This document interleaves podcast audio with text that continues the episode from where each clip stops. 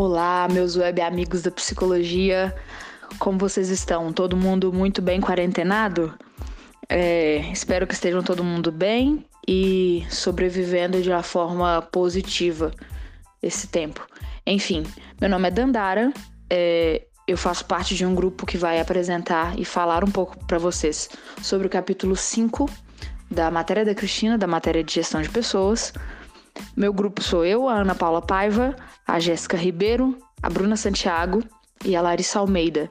É, nós fomos com o capítulo 5, como eu já disse, e a nossa ideia foi fazer uma entrevista com uma profissional da área para que a gente entendesse como que funciona não só a teoria, mas a prática do que está dizendo o capítulo 5.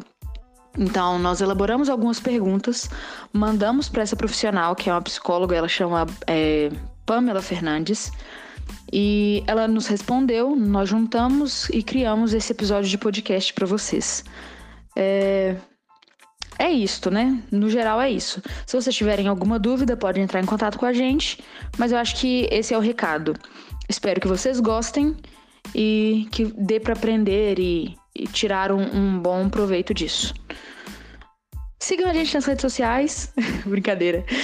Então vamos lá.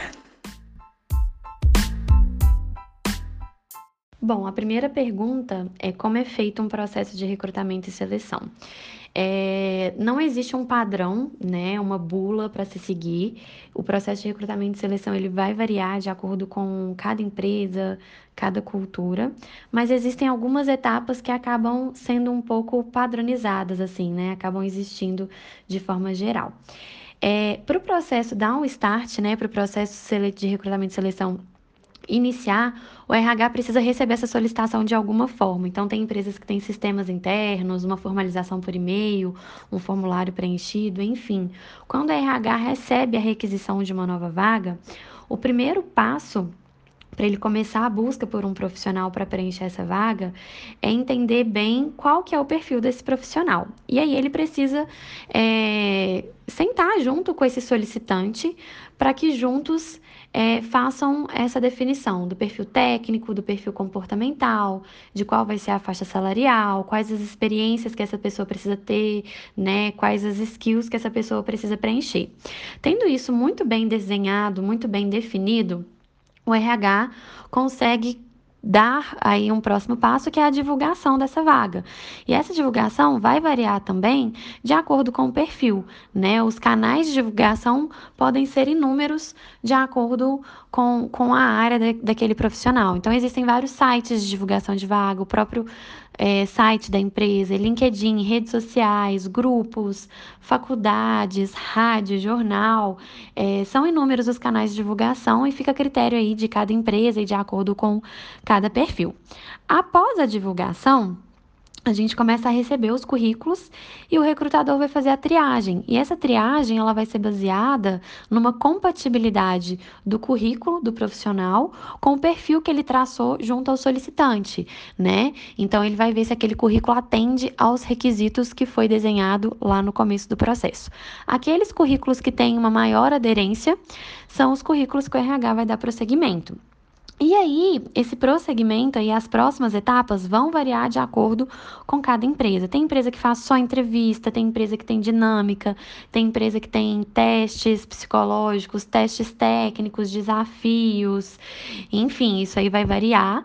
Mas independente de quantas ou de quais etapas sejam essas, essas etapas vão ter o objetivo de verificar é, se realmente aquela pessoa atende aos requisitos técnicos e comportamentais é, necessários para exercer as funções que a vaga exige.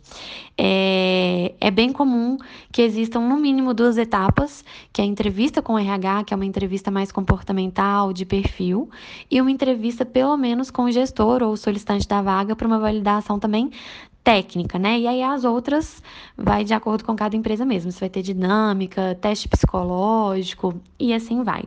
Após todas essas etapas de entrevistas, testes, dinâmicas e etc., o RH fica aí é, com as opções de candidatos mais aderentes para tomar a, a, decisão junto ao solicitante, junto ao gestor da vaga, de qual vai ser o candidato selecionado. É, esse candidato sendo selecionado, o RH vai fazer uma proposta, vai apresentar. É, tudo detalhado para esse profissional, data de início, quais são os benefícios, etc.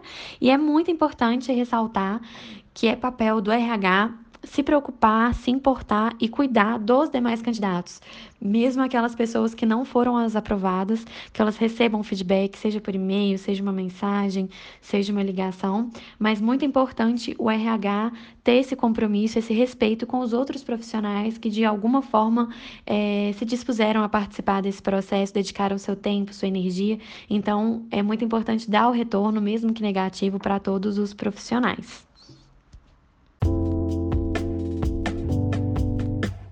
Pergunta número 2 é sobre a construção de cultura. Mais uma vez, não existe um padrão para isso, cada empresa faz isso de uma forma.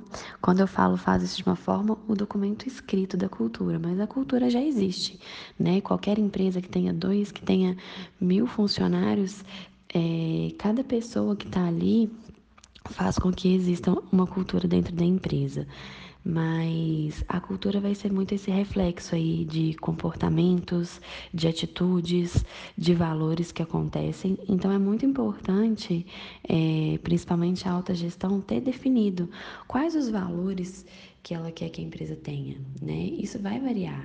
Tem empresas que são mais ágeis, empresas que são mais engessadas. Então, cada uma vai ter um DNA e vai precisar ter definido quais são é, os comportamentos desejados é, para os profissionais daquela empresa ter isso documentado e ter isso vivido, porque não adianta uma empresa ter uma lista de valores maravilhosos, mas que na prática eles não são vividos, eles não acontecem dentro da empresa. É, inclusive, a definição desses valores e comportamentos é muito importante para o processo de recrutamento e seleção.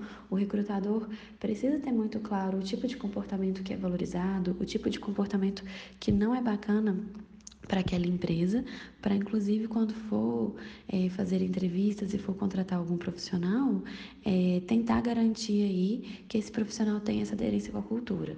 Então é muito importante para a construção da cultura da empresa pensar quais os valores é, que são vividos naquele local e o que, que a gente faz com cada um deles, é, quais comportamentos que são valorizados dentro da empresa.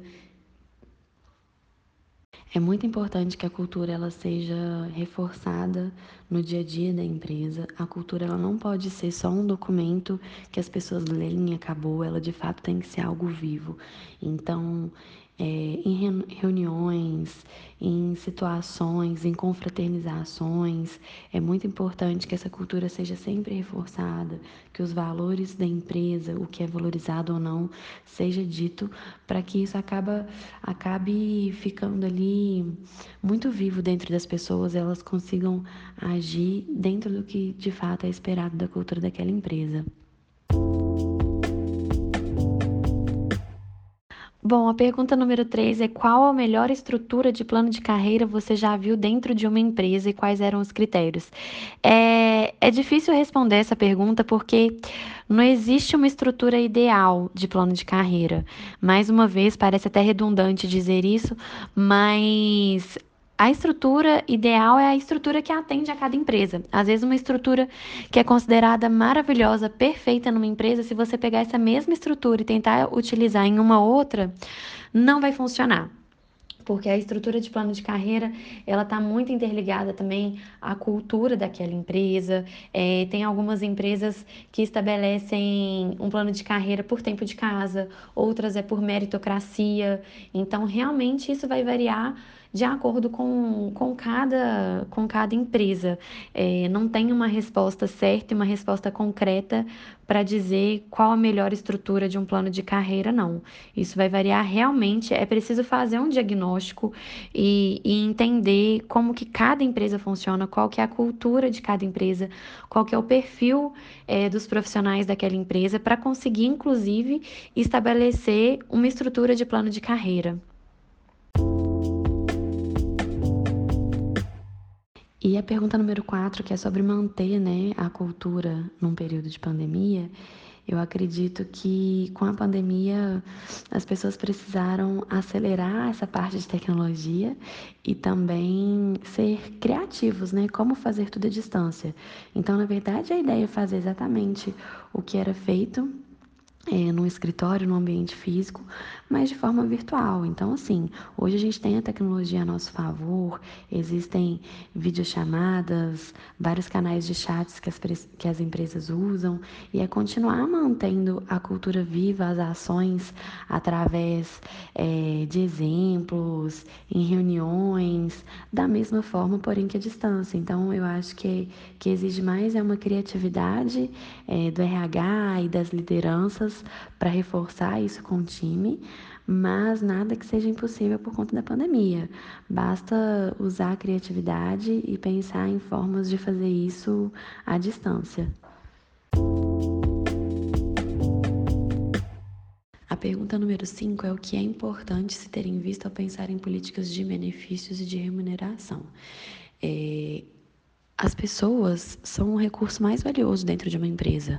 Por mais que hoje exista é, muita inovação, tecnologia, automatizações, as pessoas ainda são fundamentais para exercerem muitas funções e são elas que fazem a empresa girar.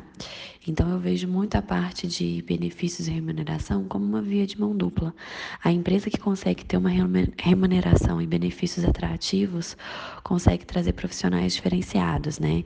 Então se eu tenho um profissional engajado, reconhecido, que tem um salário adequado para o que ele exerce, que tem benefícios diferenciados e também adequados para o que ele exerce, esse profissional vai estar mais engajado. Então, é uma via de mão dupla. A empresa oferece condições interessantes de salário e de benefícios, e em contrapartida, ela tem um profissional mais engajado que vai entregar com mais qualidade, que vai ter mais produtividade. Então, eu vejo muito dessa forma. É, além também dos benefícios serem um atrativo na parte né, da pergunta que a gente até respondeu aqui no início, é, do processo seletivo, do recrutamento e seleção.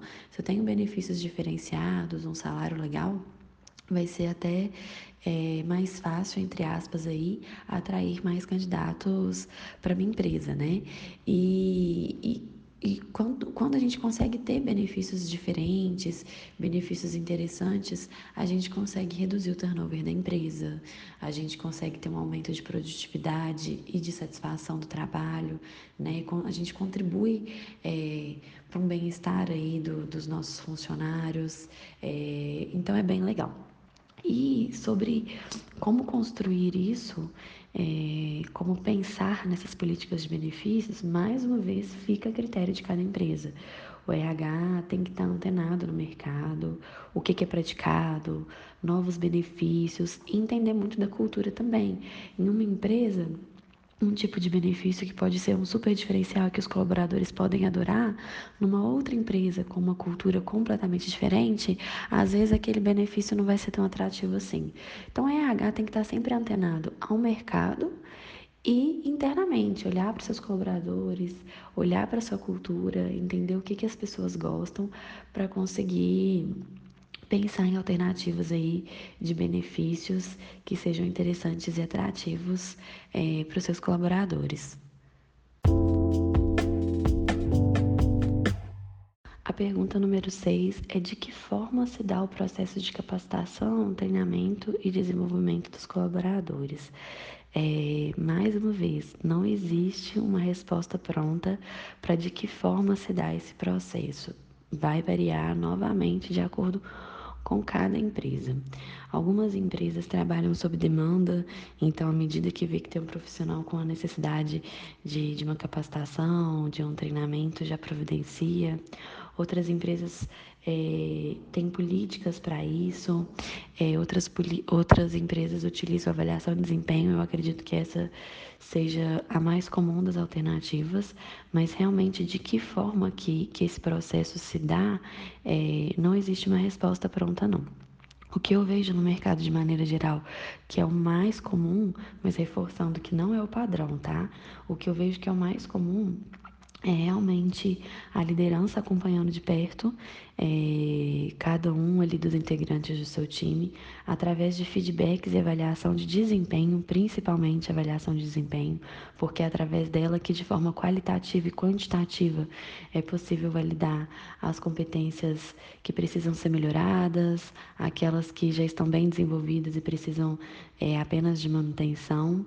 Então, normalmente através de ferramentas como avaliação de desempenho, os líderes e até mesmo o RH apoiando por trás conseguem identificar é, os gaps, sejam é, as competências técnicas ou comportamentais, e após a identificação do que, cada profissional precisa desenvolver, porque vai ser diferente para cada área, para cada função que cada profissional exerce dentro de um mesmo time, eu posso ter um profissional que tem um foco em um tipo de atividade, um profissional que tem um foco em outro tipo de atividade, que vão exigir competências diferentes. Então, Lá no início, quando a gente conversa sobre como se dá o processo de recrutamento e seleção, a primeira etapa, que é aquela etapa de descrever junto com, com o líder, de ter bem desenhado o que, que vai ser necessário para aquele profissional exercer as funções dele, a gente se baseando naquilo, a gente percebe se o profissional tá com algum gap, tá com alguma carência de alguma competência, para conseguir aí é, propor uma capacitação e um treinamento. E aí vai variar de acordo com cada empresa. A empresa pode ter um curso online e pagar por esse curso para que o profissional se desenvolva. A empresa às vezes pode arcar com uma porcentagem de um treinamento é, e o profissional com outra, treinamentos internos por outros colaboradores que já dominam aquela, aquele assunto, workshops. Então, assim, vão ser inúmeras as formas de desenvolver, de capacitar esse profissional, mas com certeza o principal ponto é avaliar de perto para conseguir identificar qual, qual a competência que aquele, que aquele colaborador precisa desenvolver.